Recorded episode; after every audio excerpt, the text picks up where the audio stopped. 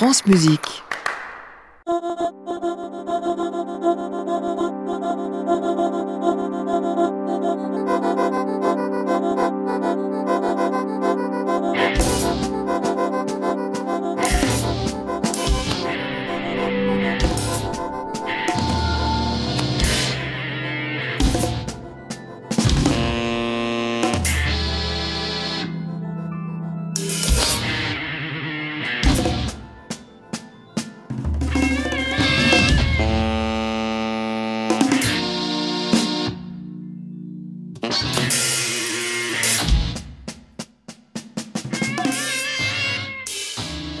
Bonsoir à toutes et à tous et bienvenue au Carrefour de la création sur France Musique. Notre invité de ce soir est un musicien à l'univers unique, voire complètement barré. Inspiré autant par le quotidien le plus trivial que par le rock psychédélique le plus acide, en passant par les musiques traditionnelles arabes, il est un auteur au style unique et acidulé. Ce n'est pas pour rien que j'accole cet adjectif à sa musique, car les œuvres de notre invité respirent une ambiance hallucinée et hallucinante, toute post-70s, où l'on a envie immédiatement de se mettre en pantalon pas de def et chemise fleurie colpelle à tarte. Il fait souvent chaud lorsque l'on écoute les œuvres de notre invité de ce soir. Sans doute est-ce lié à l'amplification, lui qui n'hésite pas à utiliser régulièrement des instruments estampillés rock-prog, comme un set de batterie, une guitare électrique saturée, ou des couleurs étranges d'orgamon. Le tout accordé avec un grand soin, puisqu'il est un véritable apôtre de la microtonalité. Il est avec nous dans notre studio, car hier se jouait à la Philharmonie de Paris, dans le cadre du Festival d'automne, un concert événement où notre invité, qui est également chef d'orchestre, était invité à diriger ses amis de longue date de l'ensemble latin contemporain, dans un programme croisant sa propre musique et deux œuvres de l'Australienne Lisa Lim. Alors, comme si nous étions des mixologues musicaux, et comme la musique de notre compositeur invité de ce soir est tonique et Pepsi, je vous propose d'entrer dans la cuisine de l'artiste comme si nous fabriquions nous-mêmes un cocktail pop avec Eno Popeux.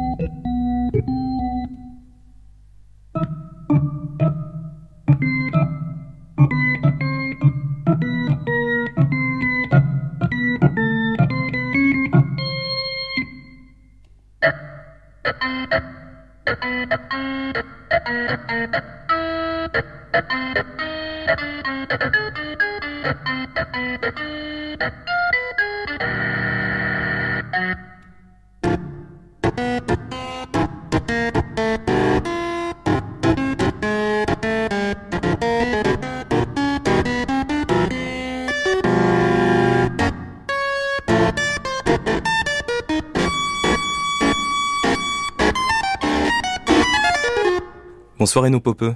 Bonsoir. Eno Popeux, est-ce que si je définis votre musique comme un grand cocktail acidulé, cela vous irait comme description à gros traits? I never thought about this, you know. Je n'y avais jamais pensé. Um, I think um, I really like to think that J'aime music to be a beaucoup process. penser It's not que la musique est un processus. one thing where Ce n'est pas une seule chose, un grand mélange d'ingrédients qu'on mélange ensemble. Je pense que la temporalité compte également. Si on pense à un cocktail, S'il y a un changement entre le but début et la fin, alors ça pourrait aller. Mais moi, ce qui m'intéresse vraiment, c'est le temps, la temporalité. La musique est quelque chose qui est lié au temps. En tout cas, Eno, si l'on doit choisir une base pour notre cocktail, qu'il soit temporel ou pas, est-ce que ça pourrait être ceci?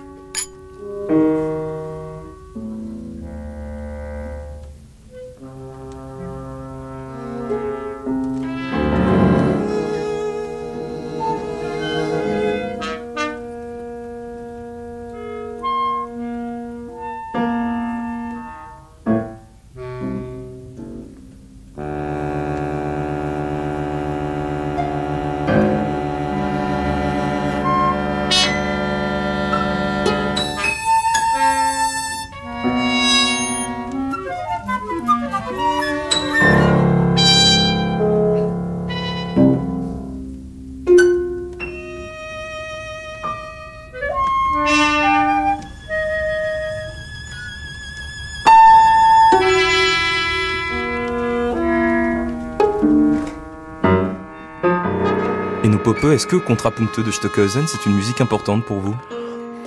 Sure, that was. Uh, Oui, I think this tout à fait. the first contemporary Je music pense que heard c'est la I was, I première know, pièce de musique maybe contemporaine que 12 j'ai years old. And I entendue à la uh, radio, j'avais peut-être 12 ans.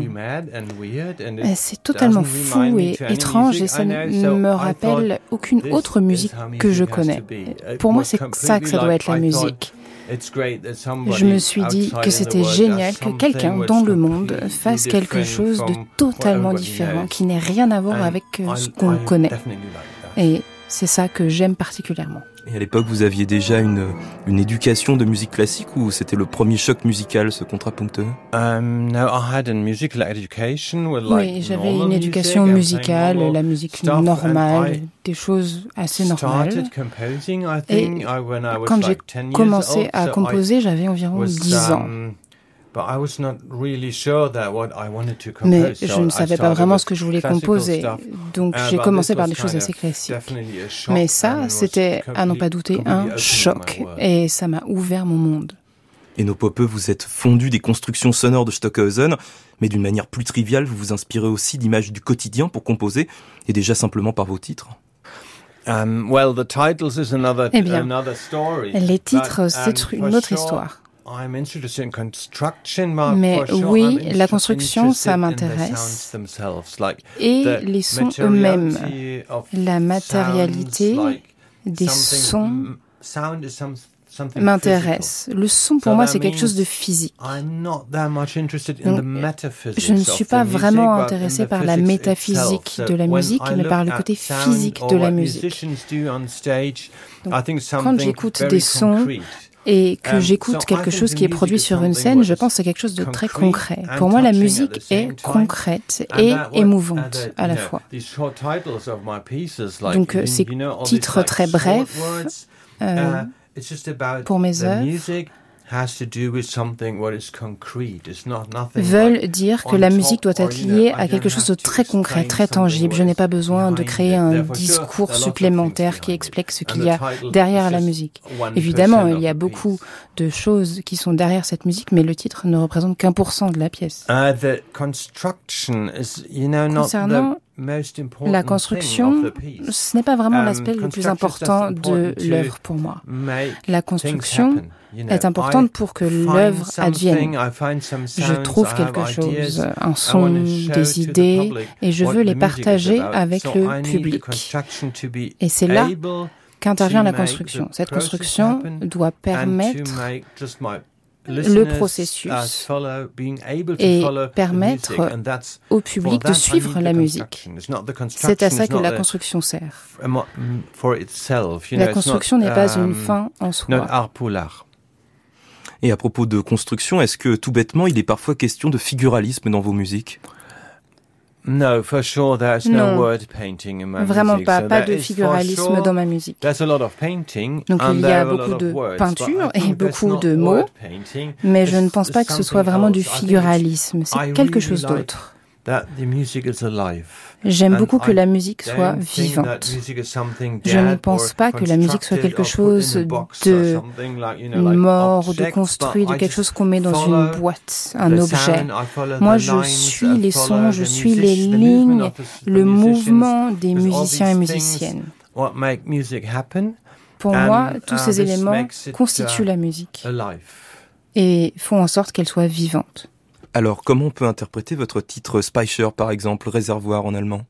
Um, I wrote several pieces about different ways of making order, like Euh, Speicher, plusieurs pièces sur plusieurs façons de créer de l'ordre. Euh, different Speicher, Koffer ou Schra- uh, und Schrank. So Speicher, can Donc Speicher pourrait être euh, traduit par euh, mémoire ou lieu de stockage, Euh, Koffer, c'est une valise. une valise, Et Schrank, c'est une euh, armoire. une armoire. Um, Speicher, Koffer and Schrank, three Donc ces different trois ways titres représentent trois façons différentes de ranger les choses. And um, so I was, I'm de créer always de l'ordre. thinking about order. Donc je pense toujours à l'ordre parce que j'ai des centaines d'idées tous les jours, pendant toutes les nuits et des idées musicales me viennent.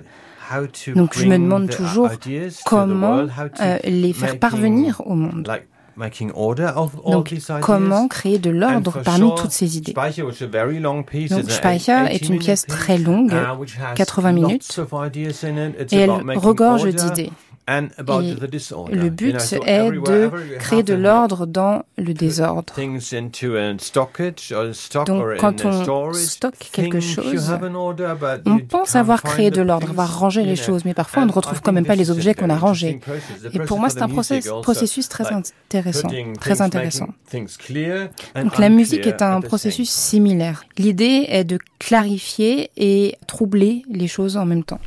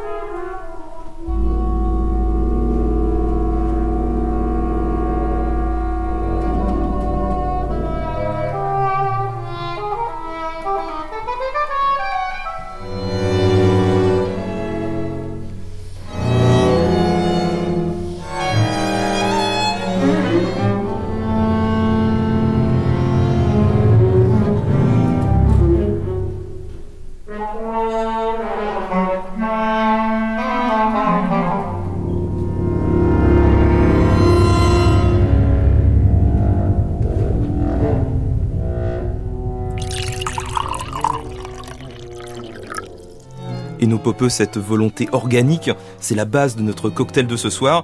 Et si on souhaite ajouter un élément à votre musique en y allant petit à petit, j'aimerais bien que l'on évoque un peu l'aspect mélodique de votre musique, qui est vraiment extrêmement présent, comme si votre musique était avant tout construite comme un contrepoint, parfois très ornemental et oriental. Um, my music is melodic for sure Ma because musique I'm est mélodique à n'en pas douter. En effet, So the music is Je m'intéresse à ce qui constitue une ligne. Ma musique est peut-être plus linéaire que mélodique d'ailleurs. Elle est linéaire parce qu'il s'agit d'un flux. Je pense que le, le temps coule, s'écoule. Et Um, la musique est liée à ces lignes, à cette linéarité. La musique occidentale, Quand elle est devenue polyphonique, a euh, perdu ses aspects ornementaux. Et je suis très uh, music par Arab les ornementaux. this Et la musique arabe uh, est très riche à cet égard. Il y a de nombreuses ornementations. It's not polyphonic. So En revanche, elle n'est pas polyphonique. Donc, Je me suis demandé comment associer ces deux mondes, comment travailler avec les ornements, comment composer. Dans le même temps, je voulais aussi rester dans la polyphonie et avoir des harmonies. With all- like, you know, everything is like Pour moi, combined. So, like, the- Tout est lié. thought of harmony Je and the voulais thought of melody and the thought of Combiner l'harmonie, la mélodie et la musique ornementale. um, combination C'est une association things. Très singulière, sure, très précise. Um, it's the uh, that's the microtonal part of the melodics, which is very important. Which Et la mélodie from est microtonale et c'est un aspect vraiment essentiel. Peut-être qu'il y a un lien avec euh, la musique orientale, la musique arabe. Les gammes ne sont pas les mêmes, ne sont euh, pas dans notre système tonal traditionnel. J'ai développé plusieurs gammes pour composer de la musique. Donc je fais toujours un peu attention quand j'utilise le mot mélodie.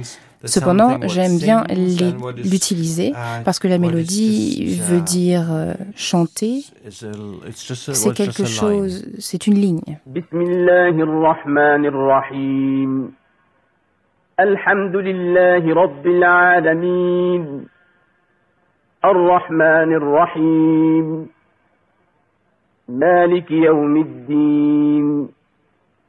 إياك نعبد وإياك نستعين اهدنا الصراط المستقيم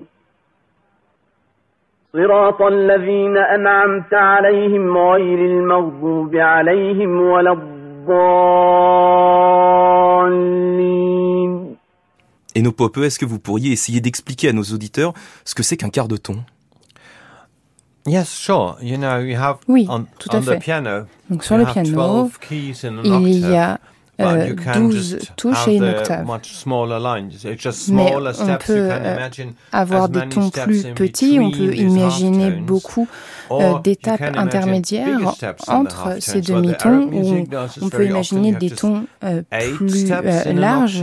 Par exemple, dans une octave, il y en a halftones. euh, 8 And for et dans la musique arabe, plus. Donc dans la musique arabe, entre un demi-ton et un uh, ton, il y a une étape intermédiaire, un ton intermédiaire, donc trois quarts de ton. I don't, I'm not that interested in only Donc, je ne suis pas vraiment intéressé par quarts de ton en soi. Ce qui m'intéresse, c'est tous ces intervalles entre deux. En tant que compositeur, on peut inventer de nouveaux intervalles et je pense que ça, c'est vraiment très intéressant.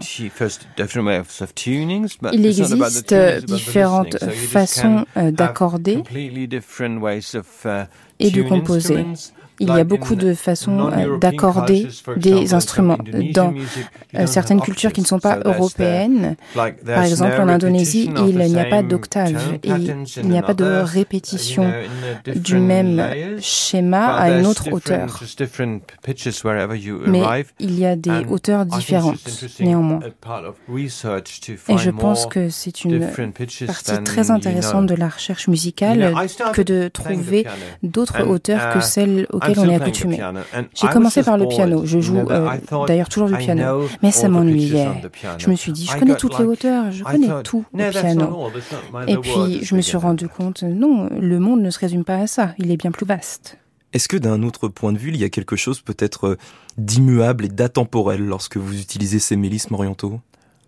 Um, I don't use Oriental melisma. Je I n'utilise pas ces de mélismes orientaux. J'invente les miens.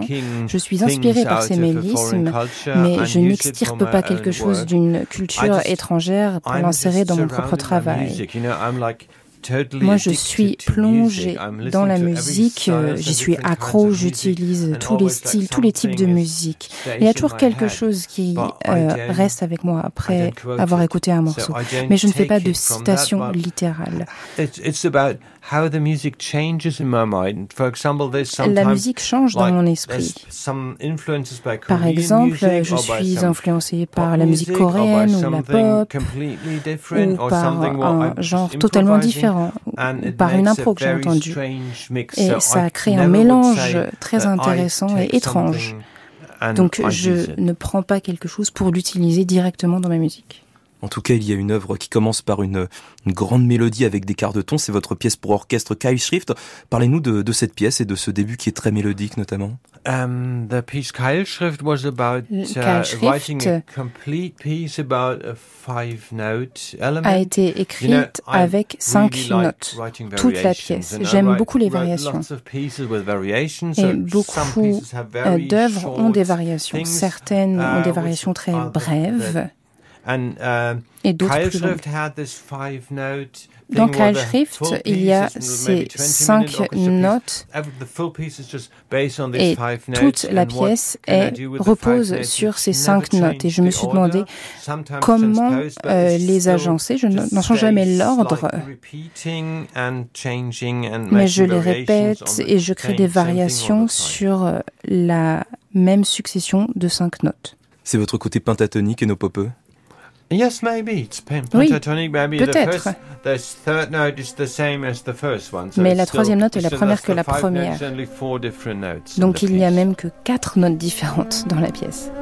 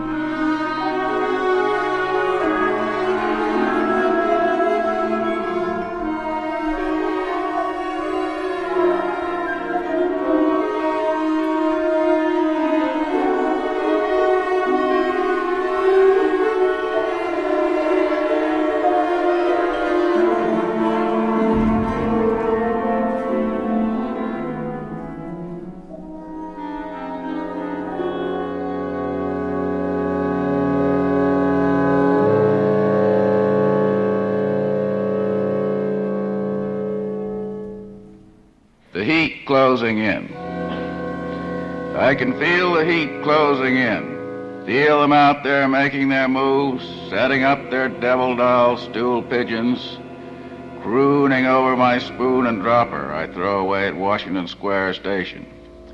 Wall to turnstile and two flights down the iron stairs, catching uptown A train. Young, good looking, crew cut, Ivy League advertising exec type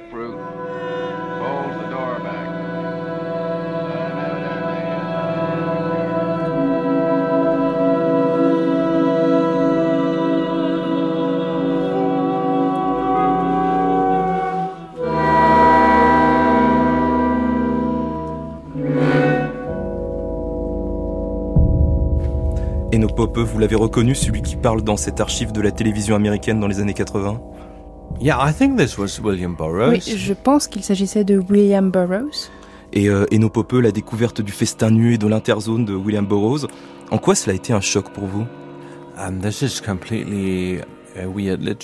C'est de la littérature totalement bizarre. I was at that time I was completely À a l'époque, fan of it euh, j'étais absolument fan de Burroughs et d'autres de ses œuvres. Literature which really needs the music. So it's Et without je me suis dit music, que cette œuvre avait besoin de musique. Sans musique, elle n'était pas forcément compréhensible. Parfois, la musique aide à comprendre le monde. Donc, Avec la musique, il y a un aspect émotionnel qui transparaît et auquel il est plus the facile d'accéder. Uh, Interzone parle things d'hallucination which change into something et de transformation. Avec la musique, c'est ce que je peux faire. Je peux transformer can un son en transform un autre. singing Je singers peux into transformer instruments and whatever. des chanteurs et chanteuses en instruments. Et piece. je pense que c'est tout ça qui est à l'œuvre dans cette pièce. C'est ce côté psychédélique et en transformation permanente qui vous a intéressé et qui vous a fait euh, mettre au travail sur cette œuvre? Absolutely. Oui, absolument. piece written with videos. Cette pièce a été pensée uh, avec une vidéo et je pense 2009. qu'elle a été donnée à Paris uh, en euh, with 2009. eight, um, La vidéo est projetée sur huit écrans qui entourent le public et donc euh, la vidéo bouge d'écran en écran. On a, on eu cette idée avec euh, l'artiste um, vidéo, euh, une artiste belge, Anne with et on s'est demandé euh, ce qu'on pouvait faire euh, this avec cette idée de changement. On voulait quelque chose de constamment euh, 60s. mouvant. On voulait créer un effet psychédélique euh, des années 60 peut-être. Et qu'est-ce que Interzone avait de plus intéressant à adapter musicalement que le festin nu? Interzone, c'est, si je puis dire, le brouillon du festin nu I think it was exactly because Je it's pense the, que it's c'est exactement Parce que c'est le is- brouillon du festin nu. Le festin nu est already. très connu, il y a déjà eu une adaptation cinématographique. is kind of a En revanche, Interzone est une sorte d'ensemble qui n'est pas vraiment abouti et on Uh, peut fouiller, nager um, dans ce livre. Euh,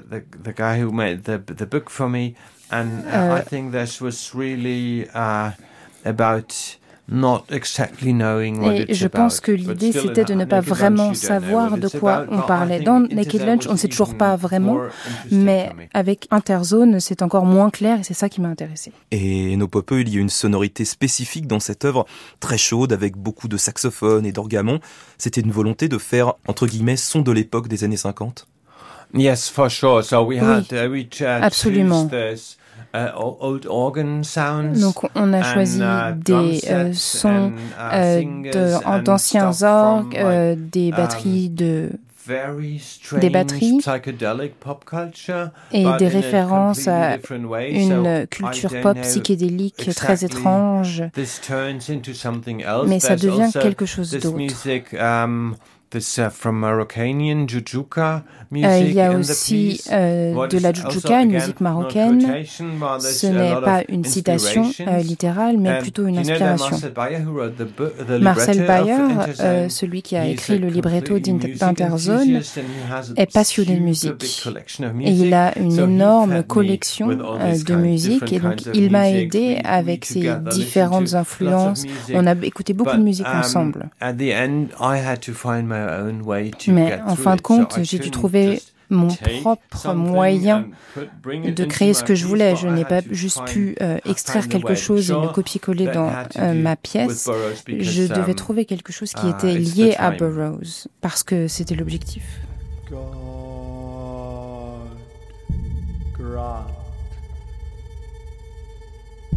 I never die.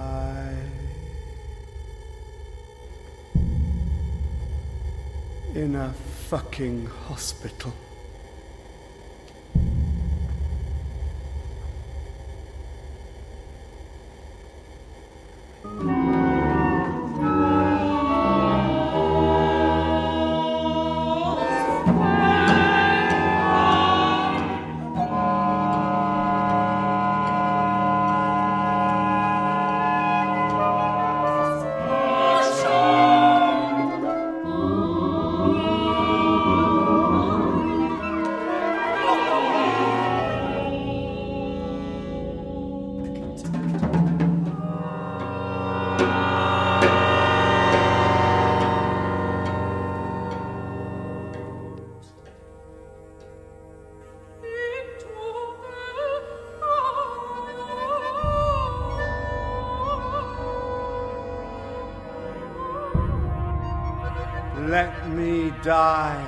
In some louche bistro, a knife in my liver.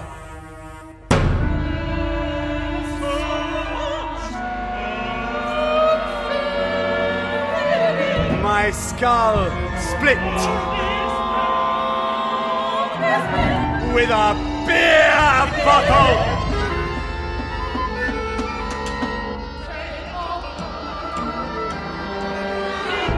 Pistol bullet through my spine.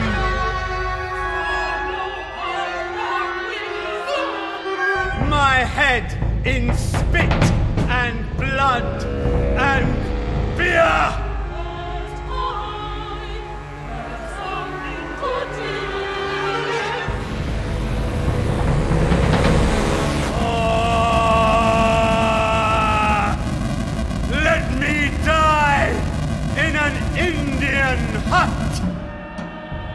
A sandbank in jail.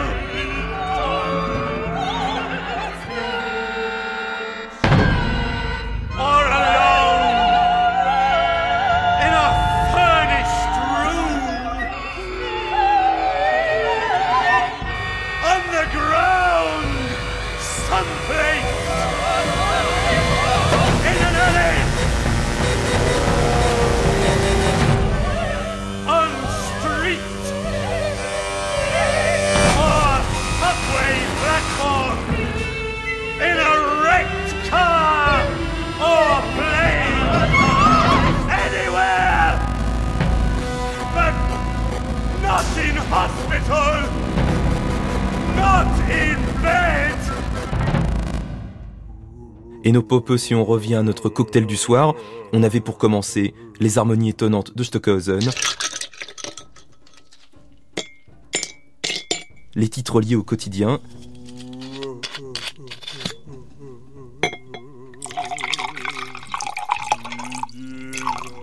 l'influence de la musique arabe, la littérature de William Burroughs,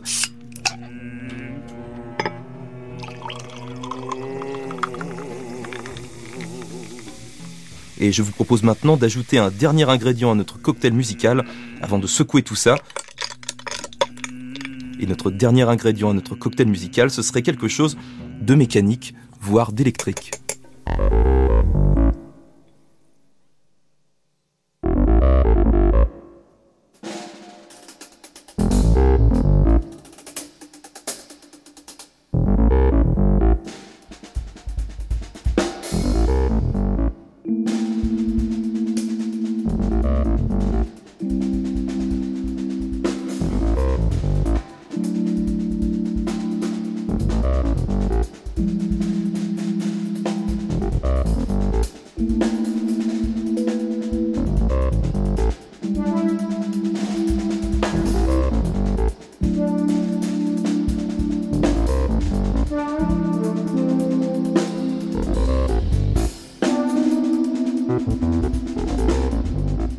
L'on entend quelques notes de First Step de Corey Henry.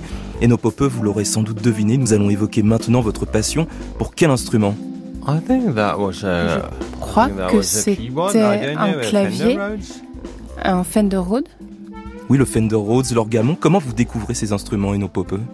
Um, In fact, I just love the music again. J'adore la musique. Euh, J'ai écouté beaucoup de musique. J'adore Herbie Hancock. Uh, et je pense que sa musique uh, euh, est géniale. Et donc uh, tout ce qui est un peu euh, funk avec l'orgue, j'adore. Mais je ne suis pas un puriste. Je ne prends pas les vieux orgues vintage. Parce que j'ai besoin d'un petit quelque chose en plus. Je travaille avec les versions virtuelles de ces orgues. On revient à la microtonalité. Là. Donc, euh, il n'y a pas de, micro, de microton dans les Fender Rhodes. Donc, si vous voulez faire de la euh, microtonalité avec un orgamonde ou un Fender Rhodes, il faut se tourner vers la version virtuelle. Et c'est là que je peux faire tout ce que je veux. Il y a vraiment un lien très spécifique entre la couleur et l'accordage, l'intonation.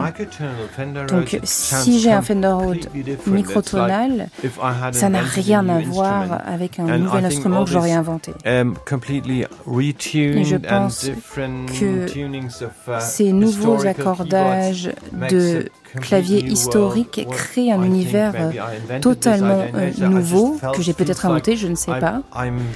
Mais je me sens très libre d'inventer de nouvelles choses. Et c'est peut-être aussi devenu quelque part votre marque de fabrique, euh, votre patte, la sonorité d'Orgamon et de Fender Rhodes. J'espère que non. Je, ne pense même pas avoir un style. On a parlé d'un cocktail, de choses très différentes. Et moi, ce que je veux, c'est d'écrire des pièces qui sont toutes différentes les unes des autres. Il y a tellement de choses à explorer. Je ne veux pas me cantonner à un style. Je ne veux pas écrire toutes mes pièces avec un orgue Fender Rhodes en microtonalité. Ça n'aurait pas d'intérêt. À chaque nouvelle œuvre, je veux être autre part. J'espère ne pas me répéter. Évidemment, parfois il y a des problèmes qui ne sont pas résolus. Par exemple, l'interzone, ce n'est pas fini. J'ai continué à explorer, j'aurais pu approfondir. Mais je n'écrirai pas toutes mes œuvres avec saxophone, orgue, etc. Donc j'espère me renouveler, avoir de nouvelles idées en tout cas dans le genre euh, musique pour synthétiseur des années 70. Est-ce que vous auriez quelque chose à nous conseiller que vous aimez beaucoup? Je sais que vous aimez Tangerine Dream par exemple. Yes, I'm totally into oui. krautrock stuff. You know, J'adore le krautrock. Really nice, interesting things il, like Manuel Götsching, like il y a des the projets très intéressants. You know, Manuel Götsching, euh, l'album really E2, E4, like je ne sais pas si vous connaissez, mais c'est super intéressant. Le début de la techno. Et je pense qu'il y a toujours sure, plus à découvrir. Funk, you know, mais à n'en pas douter, j'adore la funk. Les instruments sont si cool. Et la façon de jouer des instruments l'est aussi. Le problème de beaucoup de musique électronique, c'est que parfois, je ne sens pas l'humain derrière, le corps humain. Je suis moi-même musicien. J'aime que les gens jouent sur des instruments. Dans la funk, on ressent immédiatement qu'il s'agit d'un être humain qui joue d'un instrument, qui fait quelque chose. Mais par exemple, uh, pour moi, je n'écrirais pas les mêmes pièces que Emmanuel Götsching ou Tangerine Dream, une uh, musique d'enregistrement.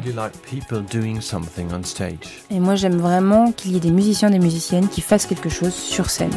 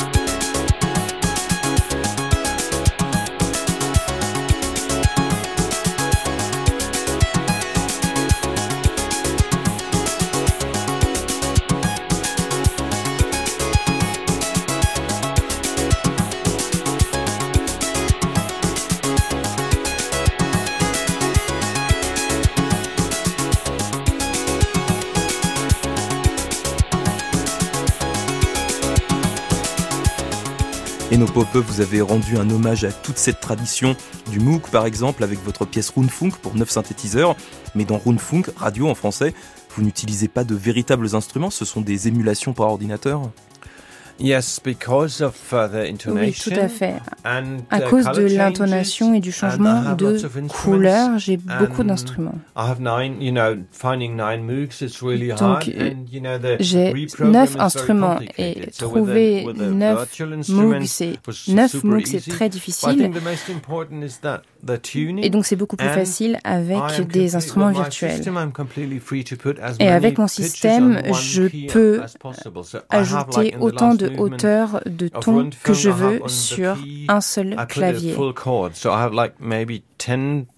Sur un des synthétiseurs dans Runfunk, euh, j'ai un accord qui est relié à une touche. Donc, si vous avez neuf euh, joueurs qui jouent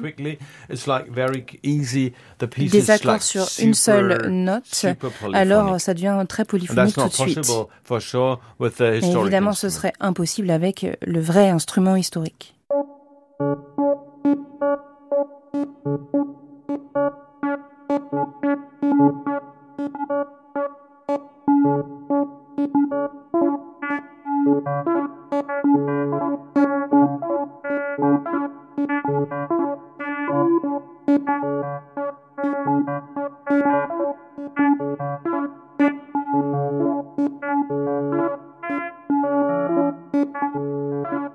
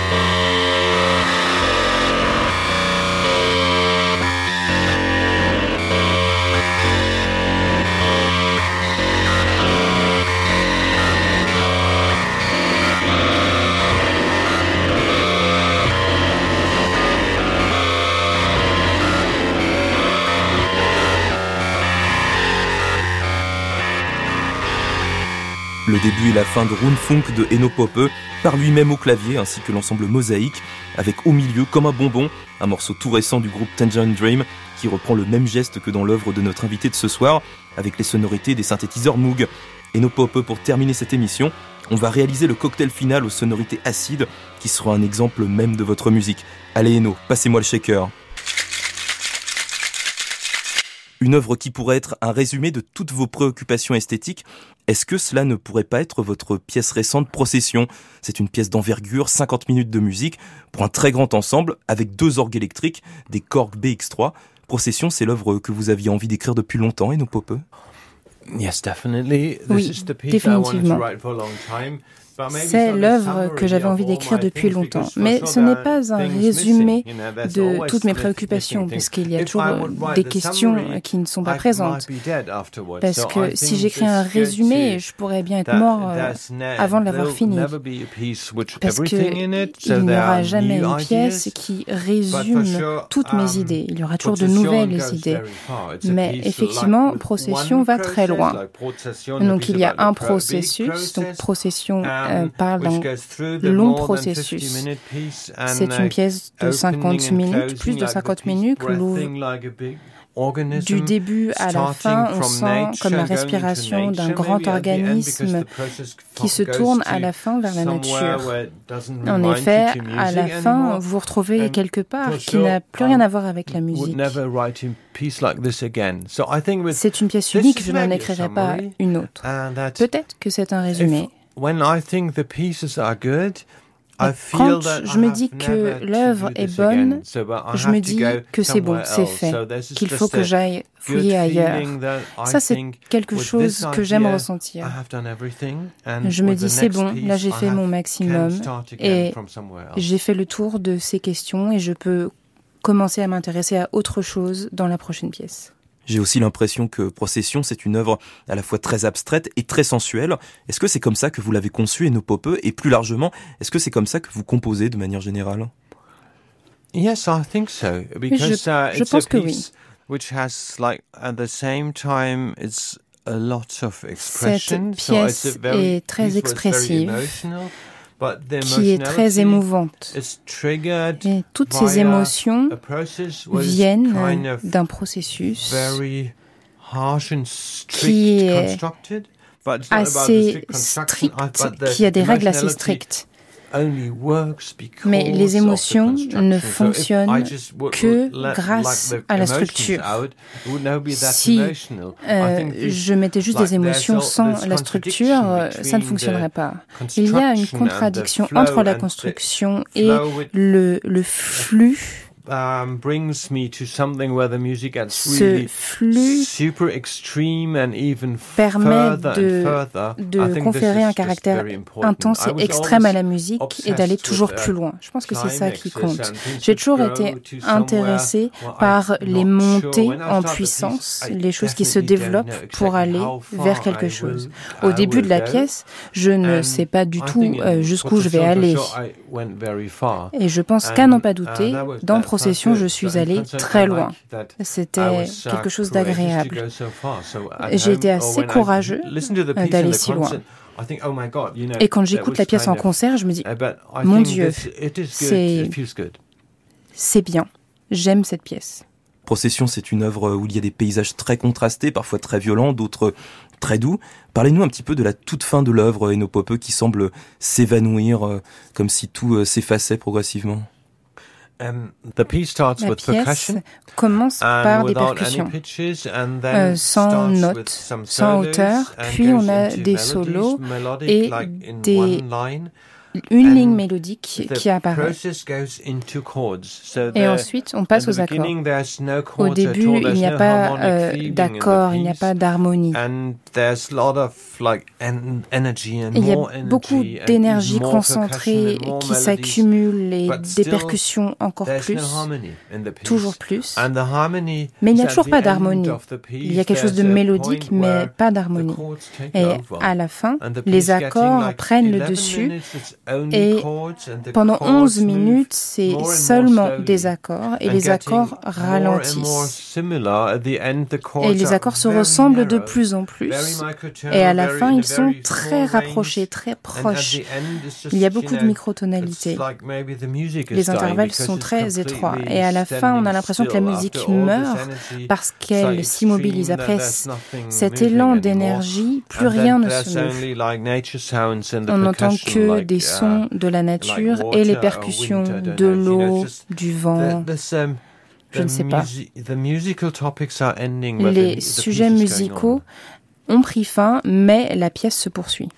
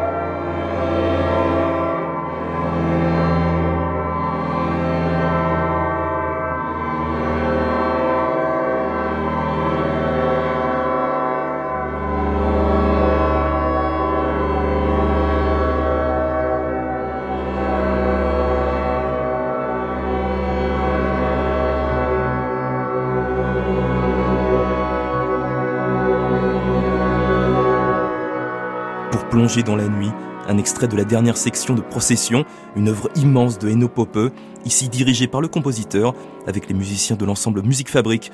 On rappelle la présence ce soir avec nous de Eno Pope dans nos studios, car il était invité à diriger l'ensemble intercontemporain à la Cité de la Musique, dans le cadre du Festival d'automne, dans deux pièces de Lisa Lim et son tout récent Blumen, Fleur, que l'on pourrait écouter sur le site francemusique.fr. C'était diffusé dans le concert du soir d'Arnaud Merlin il y a quelques semaines. On vous met le lien sur la page de l'émission.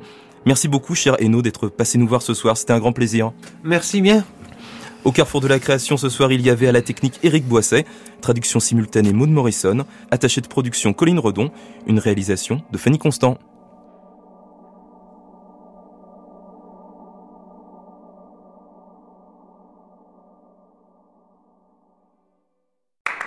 À réécouter sur francemusique.fr.